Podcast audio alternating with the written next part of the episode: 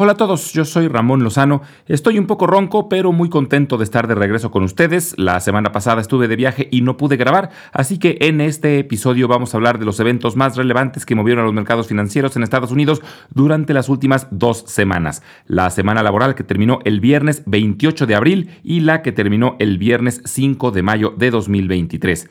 En la idea de la semana vamos a hablar sobre Broadcom y en la sección educativa vamos a hablar sobre el techo de la deuda de los Estados Unidos.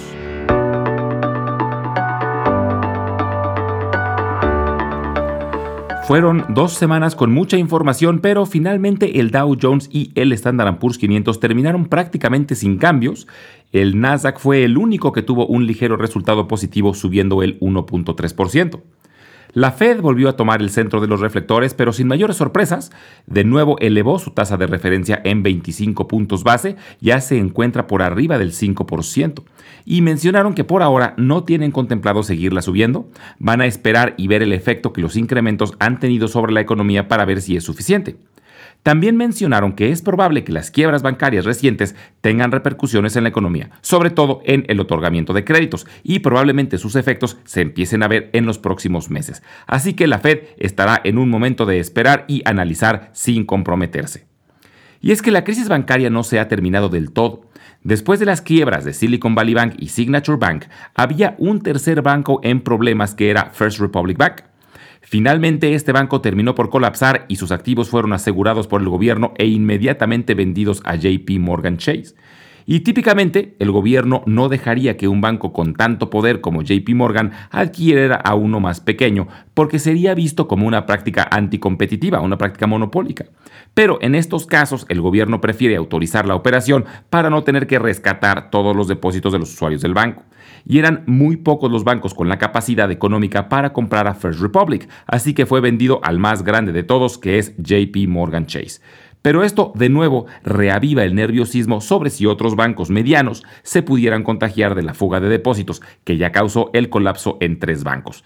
Por esto las acciones de muchos bancos regionales cayeron de forma dramática de nueva cuenta. Algunos vieron sus acciones caer más del 50%, aunque recuperaron buena parte de las pérdidas.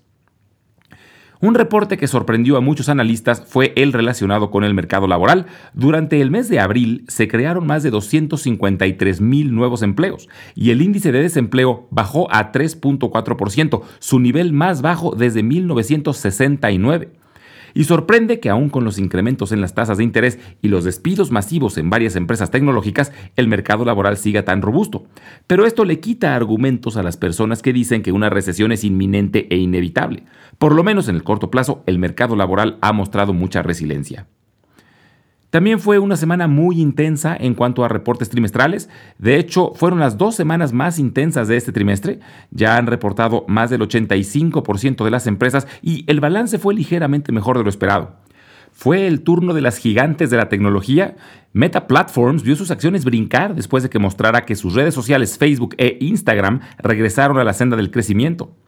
Microsoft y Alphabet, la empresa madre de Google, también reportaron mejor de lo esperado, sobre todo gracias a la computación en la nube. Amazon reportó números ligeramente mejor de lo esperado, pero esto fue gracias a recortes en sus gastos. Y mencionaron una posible desaceleración en el crecimiento de Amazon Web Services, y esto no fue muy bien recibido por los inversionistas. Y uno de los mejores reportes fue el de Apple, que reportó números mucho mejor de lo esperado, sobre todo ayudado de ventas muy robustas de iPhones y sus servicios relacionados con las aplicaciones. Además, anunció que ofrecerá a sus usuarios una cuenta de ahorro con un rendimiento de más del 4% anual. Es decir, ahora Apple va a funcionar también como banco. Ya llevaba tiempo ofreciendo una tarjeta de crédito, pero ahora también ofrecerá una cuenta de ahorros. Desgraciadamente por ahora únicamente estará disponible para usuarios en los Estados Unidos. Empresas en la industria restaurantera tuvieron un balance positivo. Wingstop, Starbucks, Restaurant Brands y Shake Shack reportaron mejor de lo esperado y los mejores reportes fueron los de McDonald's y Chipotle Mexican Grill. Ambas cadenas llegaron a máximos históricos la semana pasada. Pero no todas tuvieron buenos resultados. John Brands, la empresa madre de Kentucky Fried Chicken y Taco Bell, decepcionó. Las gigantes petroleras también reportaron números mejor de lo esperado, tanto Chevron como Exxon vieron sus ingresos disminuir debido a la caída en el precio del petróleo, pero mostraron mejoría en sus márgenes, y esto hizo que sus resultados fueron mejor de lo esperado. General Motors y Ford Ambas sorprendieron con reportes mucho mejor de lo esperado, aunque se mostraron cautelosos sobre el futuro, sobre todo debido a que las altas tasas de interés causan que los créditos automotrices sean mucho más costosos, sumado a que la crisis bancaria probablemente haga más complicadas las aprobaciones de créditos. Entonces, en general, fueron dos semanas con un balance positivo en cuanto a reportes trimestrales y sí hay cautela en los comentarios de la mayoría de los directores generales. Ven un futuro muy incierto, pero por lo menos el primer trimestre ha tenido saldo positivo. Pero hay ahora una nueva nube muy grande sobre los mercados y es la discusión sobre el techo de la deuda de los Estados Unidos. La secretaria del Tesoro Janet Yellen avisó que el techo de la deuda probablemente se alcance a principios de junio y los republicanos que controlan la Casa de Representantes ya amenazaron que no aceptarán aumentar el techo de la deuda a menos que se echen para atrás algunas reformas logradas por el presidente Biden. Esta semana, los líderes de ambos partidos en la Cámara de Representantes se sentarán con el presidente Biden para discutir este tema es muy probable que se eleve el techo a tiempo, pero en caso de que no se logre un acuerdo antes del 1 de junio, existe el riesgo de que baje la calificación crediticia de los Estados Unidos. Y esta incertidumbre no suele ser buena para los mercados, así que esperemos que se llegue a un acuerdo lo antes posible. Además, durante la semana se reportará el índice de precios de consumo y el de precios de producción, y entre los reportes trimestrales que vale la pena monitorear estarán los de Disney, Airbnb, PayPal y Toyota. En la idea de la semana vamos a hablar sobre Broadcom. Su símbolo es AVGO. Broadcom Corporation es una empresa estadounidense de tecnología que tiene su sede en San José, California. Se dedica al diseño y desarrollo de una gama muy amplia de chips y software de infraestructura para aplicaciones de centros de datos, redes, comunicaciones inalámbricas y otros servicios. La empresa actual se forma de la fusión de dos empresas, Broadcom Corporation y Avago Technologies, y después de la fusión mantuvieron el nombre de Broadcom, pero se quedó con el símbolo de Avago, por eso su símbolo es AVGO. Avago era originalmente la división de semiconductores de Hewlett Packard, pero fue separada de la empresa en 1999 y en 2015 se fusionó con Broadcom para formar la nueva empresa. Broadcom es una empresa bastante desconocida, pero es muy grande. Tiene más de 20.000 empleados y su valor de mercado es de más de 260 mil millones de dólares. Por ponerla en contexto, es más valiosa que Walmart o que Coca-Cola. Es parte del Standard Poor's 500 y actualmente es la número 23. Pero es desconocida porque sus productos no se venden al público en general. Sus clientes son fabricantes de dispositivos tecnológicos. Por ejemplo, desarrollan chips para conexiones de Wi-Fi usados en celulares, computadoras y televisiones, equipos de redes para sistemas de comunicaciones empresariales, etc. Sus clientes son, por ejemplo, Apple, Cisco, Hewlett Packard, Dell, IBM, Samsung, Sony, etc. Y es parte de las empresas conocidas como Fabless Companies, lo que se traduciría como empresas sin fábricas.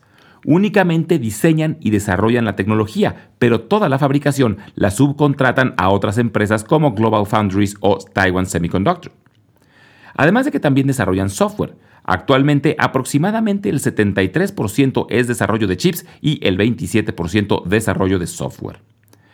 Esta es la tercera empresa de chips de la que hablamos en este podcast. Las primeras dos, Nvidia y AMD, tienen prospectos de crecimiento más acelerado y eso las suele hacer más volátiles.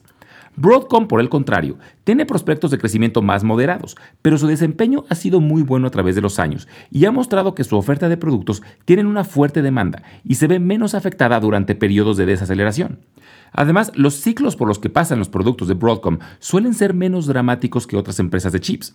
Por esta razón, sus acciones suelen ser menos volátiles. También esto ha hecho que paguen un dividendo muy confiable. Actualmente está cerca del 3% anual. Son pocas las empresas tecnológicas que pagan dividendos tan grandes. Y lleva 11 años consecutivos subiendo su dividendo. Este año ya subieron su dividendo 12%. Y por estas razones es que vale la pena tener a Broadcom en el radar.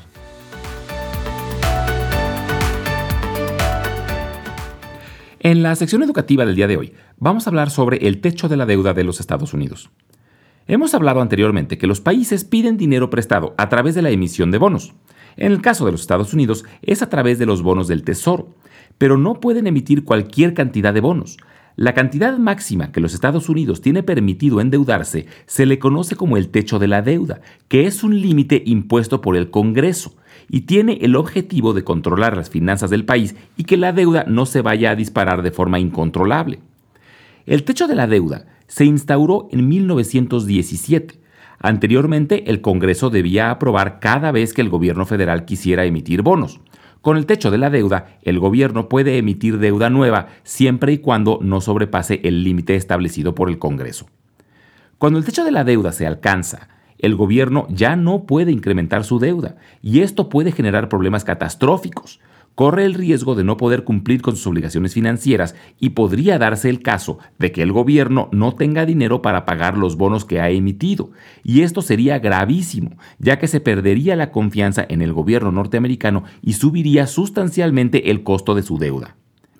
Para evitar esto, cuando la deuda está muy cerca de llegar al techo, el Congreso eleva el techo de la deuda para darle al gobierno mayor margen de maniobra. Esto hace parecer que el techo es inútil, ya que cada vez que la deuda se acerca al techo el Congreso la eleva. De hecho, desde 1962 el techo de la deuda se ha elevado 75 veces. Desde 2001 se ha elevado 11 veces. Pero finalmente es una forma de que el gobierno no pueda endeudarse de forma indefinida sin aprobación del Congreso.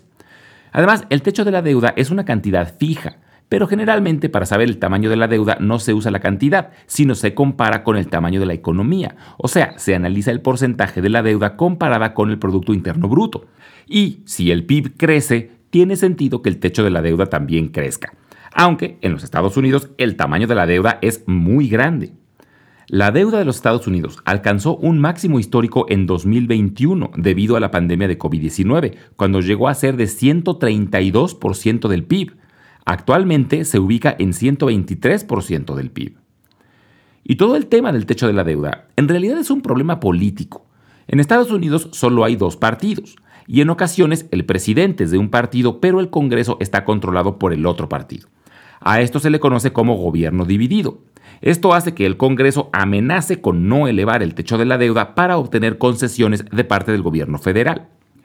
Tanto Bill Clinton como Barack Obama tuvieron gobierno dividido en su segundo periodo y en ambas ocasiones el Congreso controlado por los republicanos amenazó con no elevar el techo de la deuda a menos que el presidente cediera. Ambos presidentes tuvieron que cerrar durante semanas todas las oficinas no prioritarias del gobierno para tener ahorros y no sobrepasar el techo de la deuda hasta que finalmente llegaron a un acuerdo. Con Donald Trump se elevó el techo de la deuda en dos ocasiones, pero como el Congreso estaba controlado por su mismo partido, no hubo mayor discusión. Actualmente el presidente Joe Biden es demócrata, pero la Casa de Representantes tiene mayoría republicana y por eso de nuevo el techo de la deuda está siendo un tema. Los republicanos buscan presionar al gobierno del presidente Biden para que eche para atrás algunas de sus reformas.